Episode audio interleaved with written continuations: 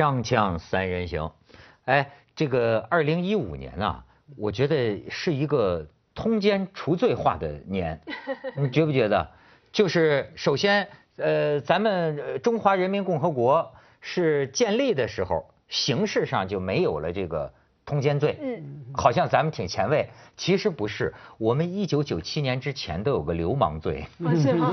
那什么都算流氓啊！你那个时候八九十年代的时候，你甭说你。我记得我小的时候，那个小学里的老师在公园跟男的朋友谈恋爱啊，是都被公安纠察队当破鞋抓起来，哦，那都是流氓，你你可你可以想见吗？所所以所以一直到一九呃九七年的时候，我们还取消了流氓罪，所以现在我国法律应该说没有，但是呢，好像不可以跟军人配偶通奸。有这一条啊，那是军婚嘛？对对，你不能破坏军婚。对对啊，就另外还有重婚。嗯，但是重婚是不告，是那个就是就是你得这原配去告。对，哎不，检察院不能提起公诉，他是这样的，不能跟军人配偶通婚了。哎，通奸，通奸还不破坏军婚啊？就是要特别保护那个类别。有国家机密的问题啊，你利用这个方式是不是？所以他这上面是有刑法上的罪。就是，但是一般民众就那假如你通奸的时候，他还不是军人配偶了，之后通奸完，他他改嫁了军人，你突然被抓。哎，那我们老家，我们老家当年就有，就是真的。呃，就是破坏这个军军婚啊，对，坐牢的，是这不就是因为他他是一个军人，但是你知道还有一种情况啊，就是我们老以为就像五六十年代啊很保守，嗯，我现在听很多老人跟我讲，哎，家辉完全可以写小说，嗯，他他让我觉得我过去对我们五六十年代的那种印象啊完全不一样，嗯，首先你比如说五六十年代人们的性很保守吗？至少在很多农村儿。那淫荡的很，你知道吗？他有有这样的情况，而且即便是在城市里，我现在听很多老人呐，年纪大了之后啊，他好像慢慢的给你讲一些事情，都是过去没想到的。比方说，哎，呃，那个时候中国的中国人的特色就是两地分居。嗯，你发现没有？是。你在美国人的这个伦理里，好像怎么能分开呢？中国人特别能忍受两两两两地分居，两地分居好。一个人的丈夫在外面当军人，那么当军人可能当很多年，他可能是个干部，就不就不是那种几年就退伍的。好，那么太太一基本上一年就是一个人嘛。是。那么同样，另一个男的男同事，他是从农村进城工作的。那么中国人那个时候的习惯一般是把老婆放在家里，农村的媳妇儿放在家里，男人单身进城工作。所以你看，这两个人。实际上就可以保持长达几十年的这在实质上的情人关系，但是谁都不知道。然后呢，一直到这个呃，其中一个人老的临死之前，哎，你会看到有一个女的，好像平常就是说两人比较熟，哎，在病床边这个照顾。你严格说来，这是两头都破坏啊，是吧？但是你看，这是发生在五六十年代，其实这样的事情不少。关键是你刚说谁都不知道哈。所以这个还没达到开放的程度，嗯，真的是开放，真的是文明的话，知道就知道吧，或者说用另外一个方法来来处理，因为你谁都不知道的意思是说，还是要把它保持秘密嘛。因为为什么要保持秘密呢？你公开了会有后果嘛，不好的后果嘛。嗯。那表示说那个保守的观点、保守的制度还是在的。哎，你说的对。那假如像法国，法国以前的总统啊什么，那对啊，我不。听了不不同的女朋友，该法律解决的就法律解决，该什么或者说开呃记者会来澄清，我不要被人家诽谤哈。我明明只有五个五个女朋友，你说我有七个，那那就不行。你再给我找两个来。当然他们也也戴头盔。对。但是哎，又婷现在就要说你们了啊。除据现在据我所知，除了这个伊斯兰社会啊，在全球。只有少部分地区，只剩台湾，包括我国的台湾地区还保留着通奸罪。是这个呢，曾经被龙应台，龙应台当过所谓文化部长嘛，曾经说过，说我跟海外人士聊起这个事，丢脸，我觉得都很丢脸。就是说，难道我们的婚姻要靠警察敲门和什么呃这个侦探录像来维持吗？是，说这太老土了。嗯。但是呢，台湾民众支持废除这个通奸罪嘛？今年也到了一个坎儿。对，因为那个什么父权团体在台湾已经争夺了二十年。那个通奸罪在最刚开始的时候呢，在很早很早以前有这条罪的原因，我去查了一下，主要就是就是惩罚女人。就是因为那时候三妻四妾在台湾以前是很正常，男人，但是女人如果你出去跟人家就是戴那男人戴绿帽子，这件是不行的。所以这条法律刚开始是惩罚女人，到了一九三几年，就是民国二十几年的时候呢，为了男女平等，所以这条法律就开始出来解释，加了一些法呃法条。就表示说，不是只有女人，是男女，只要任何人违背了婚姻，那处在外面这个跟人家通奸，那我们这条都是算成立的。OK，就这样一直沿用到现在。好，然后呃，父权团，我很讶异的是，其实这二十几年来，在台湾是父权团体去希望这条罪除罪化，因为在我的概念里面，通奸罪应该是保护。女人多一点，我的以为，因为男人比较容易有小三，这是我的概念哦。所以男人比较出去乱搞啊，所以如果我有通奸罪，不是应该保护女人在婚姻里面可以有一对一的一个感情吗？可是父权团体在二十年的调查里面发觉说，通奸罪其实到最后都是让女人吃亏，没有保护到女人。为什么？第一，因为通奸罪需要有证据，所以呢，他我们这条罪其实最肥的是征信社，就是那些偷拍的人，私家侦探，谁有钱？男人有点钱，男人钱比比较有比较容易雇私家侦探。人能请到福尔摩斯，就女人要有这个 钱的机会，就相对来说以社会的地位来说比较少，所以到最后成立的通常是男人比较容易告成，因为他有钱去请私家侦探去去把你这些收集证据，对，所以这是第一件事情。第二就是女人在为了要离婚的过程当中呢，她希望能够拿取更多的一些赡养费用，到最后通奸罪这件事情她可能就不告了，或者是说她这或者说她在这个事情上面她就比较退缩了，然后呢，因为她为了她往后的一个生活。所以这条法律反而到最后也不见得适用在女人身上。还还有还有一点，对，还有还有什么？最最极端的一个例子就是说，通奸罪到最后很容易罚女人，就是例如说，在台湾曾经有过例子，有一个教授，师大的教授，老师啊，师大教授，他以教授的一个权利跟一个女孩女学生发生关系，他说，如果你不跟我发生关系的话呢，你。就不能毕业，类似这样子，用权力的方式，他不是真的强暴他，但是他是用权力的方式说，性骚扰吗？没有，这算是其实算是一种强暴，就是说他是利用权力的方式。对对对，要但是在那时候的年代的那个台湾的，如果他在处理这件事的法官认为，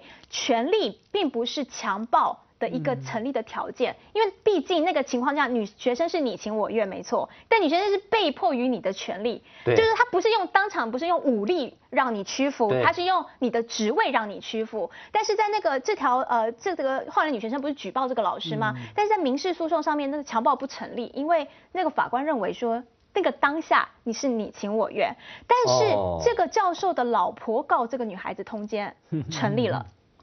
因为他们的确是发生关系了，而且也有证据，然后也有精益这些采证，所以女学生反而要坐牢了。嗯啊，对，到最后男教授的这个强暴罪没有成立，女学生的通奸罪成立了。所以这种东西就是说，一个法律大家不能只看一面啊，就是说它到最后会有发生这种事情。看来台湾人民还是水深火热的，这这是不是？我听说的更有意思了，就说真是女人何苦为难女人了，就是。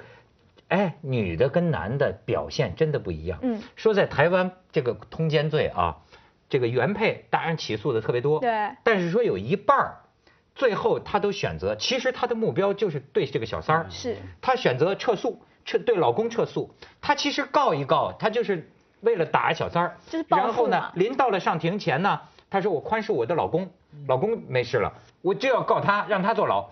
但但是反过来，所以才说女人其实坐牢的多，因为这条罪。反过来，男人也挺怂，你知道吗？就是男人告妻子的，你说这个男女两性心理挺有意思。男人告妻子通奸啊，男人甚至往往不会告那个奸夫。嗯。就男人的仇恨的方向啊，你你要是给我戴绿帽子啊，我就弄死你。但是呢。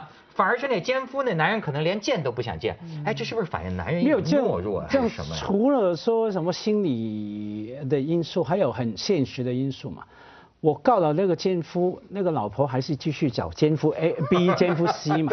就像就像那个老老老笑话嘛，老公回家看到老婆跟给他戴绿帽子，嗯，他过去一枪就打死老婆，不打奸夫。对对，我打死奸夫，他转头就找了，这样。对对对，求出根，一百个奸夫也没用，没人了。对啊，那要一枪打死老婆，我觉得有实用的价值啊。而且佑廷刚讲的很重要了，因为呃呃，我刚本来想补充的，就是说统计上面我看到数据，甚至可能不止一半都是老婆告那个小三，所谓的小三哈，不够告老公。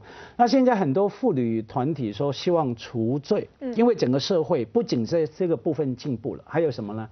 幼婷刚讲到那个例子，教授的例子啊，因为后来有性骚扰罪嘛，啊，你性骚扰可以嘛哈，还有。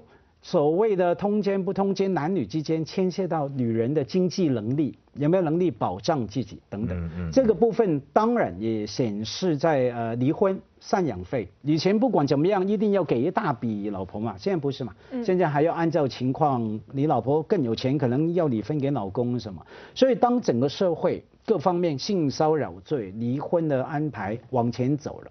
假如通奸这种罪还留在原地踏步的话，那是一个大大的笑话，很丢脸。但是这个事情非常有意思，就是说你要让民众投票，大部分的民众都反对取消通奸罪。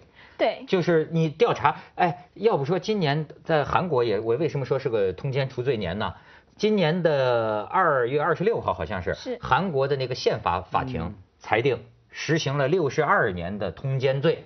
除罪化就不在刑法里头了。除罪化，法官的判词就是说什么，在韩国也是啊，呃，七成的民众都反对，但是最终他这个呃还是裁定通奸罪违宪。嗯，就是说对于通奸，你当然应该道德的谴责，法官是这么说啊，通奸可以道德的谴责，但是呢，国家权力不能干预公民的个人私生活，或者说有伤于隐私权。是，所以韩国，哎，韩国这个。一取消，你知道吗？避孕套、紧急避孕药那两家公司的股票上升百分之九、百分之十五。啊，天哪，你真是 对我欢欣鼓舞。咱们先去下广告，锵锵三人行广告之后见。你看，根据台湾刑法啊加双引号的刑法，已婚人士与人通奸，处一年以下有期徒刑。嗯，韩国原来是处两年以下有期徒刑，真坐牢啊！通个监，台湾不用坐牢的，还可以。罚金啦，对对，一颗罚金。台湾一年还是一年多不小一段时间哈，一年以下是确定可以，你可以罚金。嗯，他判你一年，其实你可以缴钱，你可以用钱解决。可是文涛刚说的那个数字哈，你说什么有九成民众对被访民众反对反对，我告诉你啊，有两点我们要注意的，看这种数字。第一个，全世界的电话调查的一定要一定会倾向保守的，你不会对一个陌生人表态。不管你是不管你是讲的性、婚姻、政治、经济，哈，一定是比较保守的那个派别，比较占优势的哈。这是第一点很重要的，有一个倾向。第二点更重要，特别在这个年代，现在呢，绝大多数的电话调查都打什么？不是打你手机还是打家里电话的？嗯，特别在台湾，有谁现在会在家里接家里电话？这是欧巴桑。家庭主妇，家庭主妇老太太，她接了电话一定说啊反对，那不可以，老公，而而且不拿着电话不放，抓住人家对人家骂她老公骂了半小时，人家。法务部这个调查是网络。经过网络，不过法务部不就是网络？你上网以后你自己去投这个票。不过法务部也说，因为没有精准的抽样，也就是说我们并不知道谁会上来，我们没有说这个年龄层的分布，所以他们认为这也不是完完全全非常准确的那要是你呢，又婷，你支持吗？我跟你说，我刚我昨天听到的节目，我就想说，当然要，当然不能除罪啊，对不对？你知道我这种很坚持反小三，我的确承认第一个反应就是这样。但我想，这个一定你要我讨论，我一定要一定有个。正反两面，所以我就上网查了一下。第一让我 surprise 就是我刚才说，竟然是父权团体认为说应该要处罪，所以我就要去看看他们的理由是什么。看完了以后，我想我可能就是。可能我是第一个就是在法务部上点说不可以的那个 九成，但是如果看完解释，我觉得我可能就会支持要处罪化。第一就是说这条法律基本上它没有保护到婚姻啊。第一呃，当然我们刚才说到国家权力怎么可能保护你的感情呢？这是很不 make sense 的事情。第二件事情就是说，其实这个要成立通奸罪，呃，在实际执行上是有很多的问题的。你老公如果跟一个呃小三啊两个人就是情话绵绵，这算不算通奸？不算。哦，这不这成通奸罪不成立啊，不成立。对，所以呢，他在电话里面讲话录音到不行，你一定要抓奸在床嘛，而且抓奸在床也不行，盖棉被纯聊天算不算通奸？不算哦，对，一定要抓到精液，抓到他们两个有性交，这才可以。如果我男我老公出去跟男男恋了，会可不可以？或你老婆女女恋了，可不可以？不同不成立。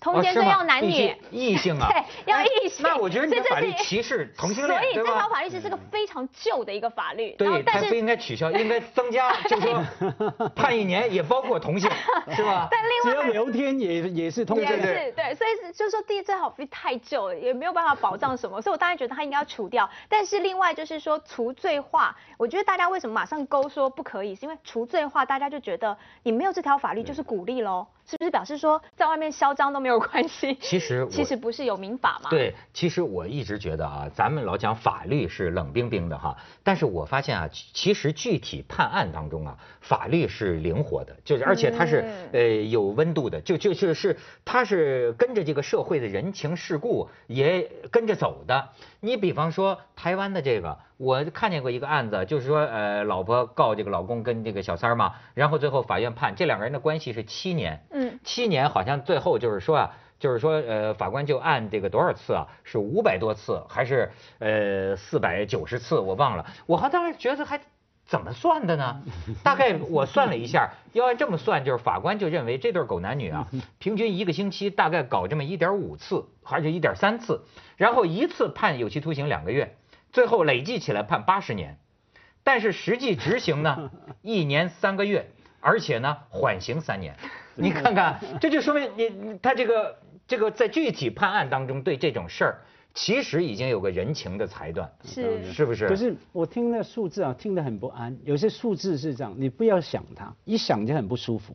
像你刚说一男一女之间的事情啊，像夫妻好了，你想想，夫妻一个礼拜。假如走在亲密行为三次，那一年挺勤的你。我举例举例，太太很幸福啊，佳慧。举例，然后那个呃呃一年几个礼拜五十二，五十二，一年一百五十多次。假如结婚七年是多少次啊？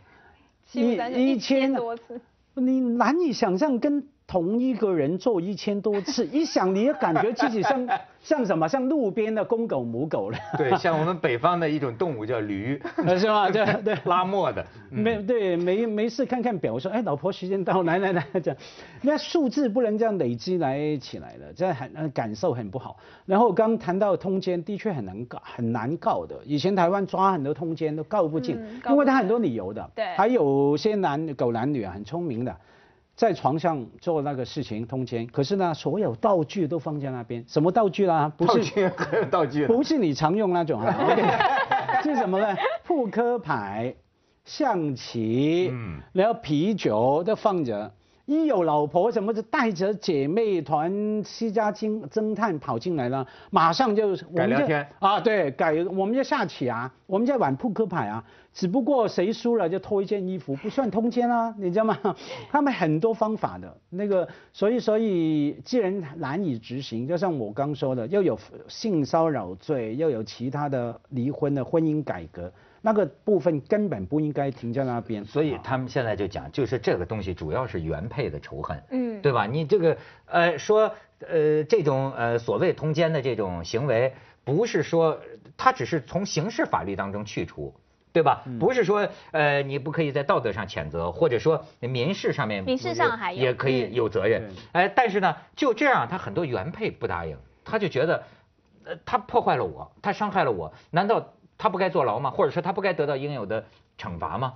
你知道，我觉得这个挺有意思。又婷，你现在这个岁数啊，你有没有这么一种 你有这么一种感觉啊？我我我主要是最近我看了一次这个《康熙来了》，我看见这个小 S 他们聊一个话题，我觉得很有意思。他们聊这个台湾话里有一种叫“老妹”这种现象。我说什么岁数算老妹呢？我以为怎么得三十五吧，二十七八，二十六七。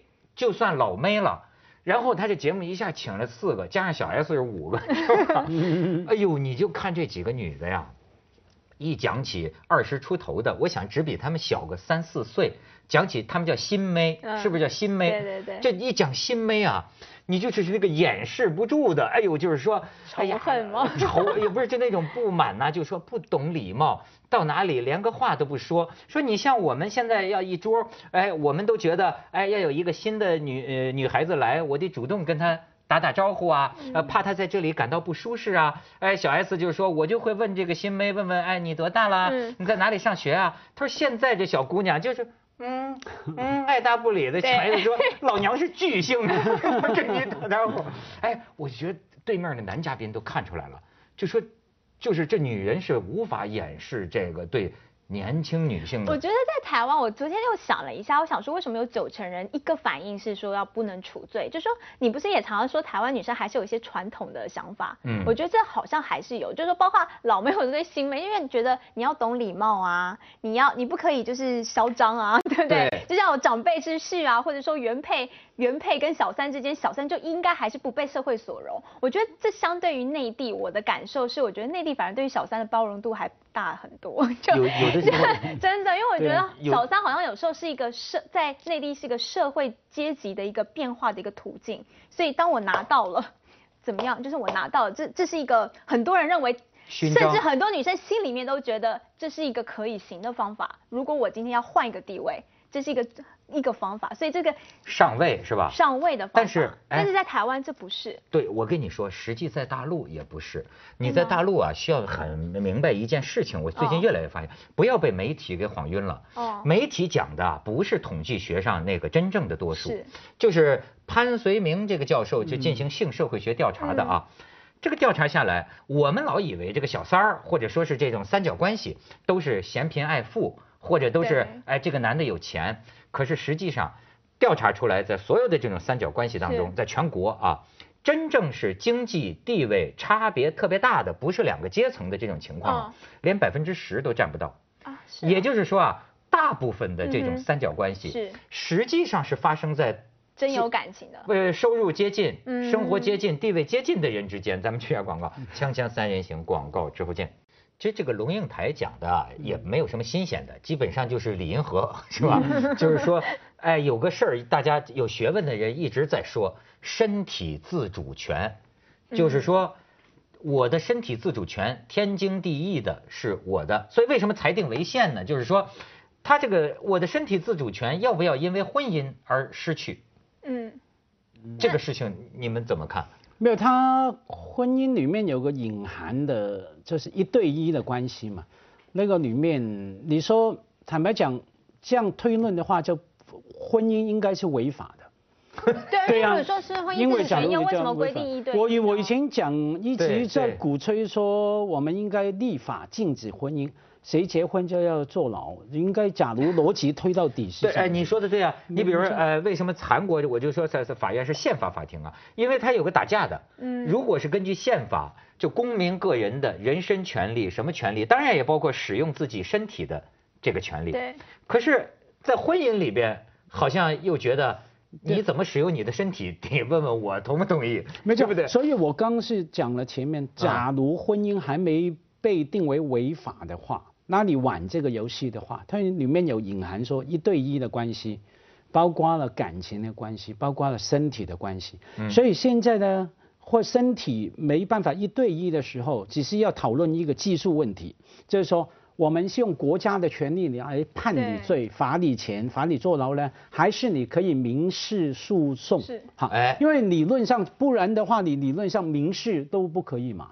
为不对，等于是说，难道我现在跟你结婚之后，我就不能去跟别的去呃喝红酒、看电影吗？那个不能告的嘛，你不能说哎，因为他跟别人喝红酒、烛光晚餐，也可以。啊，没没告不进的，那没没事也行，不行。我跟一个女的喝红酒，你如果你喝太多次，让我觉得我的老公因为跟你喝红酒而忽略家庭的事情，我可以告啊，妨碍家庭罪，真的啦。真的吗？但他不会，不见得。喝红酒啊，他可以告告不进去，不见得告得成，但是我可以提，我可以告。那你是那你什么什么都可以告嘛？我曾经考虑。家辉感到很受威胁。没有，他有个妨碍家庭呢，所以他因为因为假如是你从女人的很多，你刚说台湾保守嘛，你。从台湾保守一群保守女人的角度来看，什么都可以告嘛，对吧？老公打麻将也可以可以告，老公跟文涛聊天太多也可以告他妨妨害家庭，对吧？甚至不是现在不是说告那个有什么呢？赵薇就在电视上眼睛瞪着我，告。对啊，你你你什么都可以告，精神病发作你去告别人的，问题是没办法告得进，它里面有隐含说身体。OK，所以通奸是说，你刚也说了，必须是身体。对啊，就是真正我觉得在法律上你能靠上边儿，你不能说经意淫这玩意儿没法所以我觉得大家除罪化有什么不好？除罪，那所以通奸反而很难成立，因为它有身体的概念，而且还要这个性器官的结合。我跟你讲，还不是嘴巴对性器官也不行啊。对是吗对，这也不行。这都不行吗这都不行，这都不算，这我保守了对对对，哦这都不算啊。对，所以它是非常传统。接着为您播出健康新概念方法它才算是通奸。那技呃 position 姿势有有姿势 没有这种。